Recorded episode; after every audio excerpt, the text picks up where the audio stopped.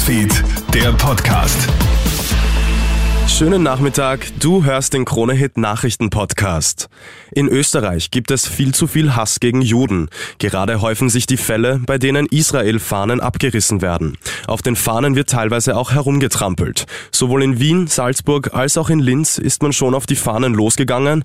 Mit freier Meinungsäußerung hat das gar nichts mehr zu tun. So Willi Merni vom Mauthausen-Komitee. Werden Österreich, werden Frauen in Österreich vor gewalttätigen Partnern wirklich ausreichend geschützt? Nach den beiden Frauenmorden am Wochen nach den beiden Frauenmorden am Wochenende appellieren Bundeskriminalamt und Gewaltschutzzentren, sich im Fall von Partnergewalt Hilfe zu suchen.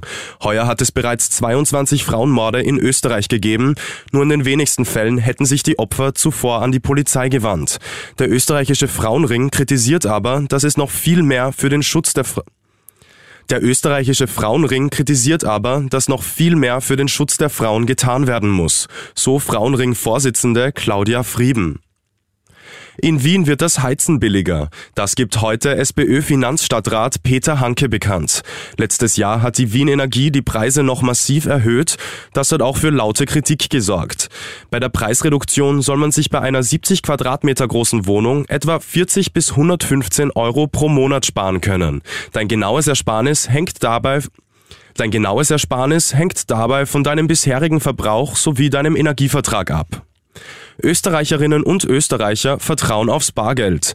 Nur 5% der österreichischen Bevölkerung könnten auf Geldscheine verzichten. Das bestätigt eine Umfrage der österreichischen Nationalbank. Im stationären Handel gilt Bargeld als das optimale Zahlungsmittel. Besonders bei Rechnungen unter 10 Euro verzichtet die Mehrheit auf Kredit- oder Debitkarten. Immer beliebter wird hingegen auch das kontaktlose Bezahlen, bei dem du etwa keinen PIN-Code mehr eingeben musst.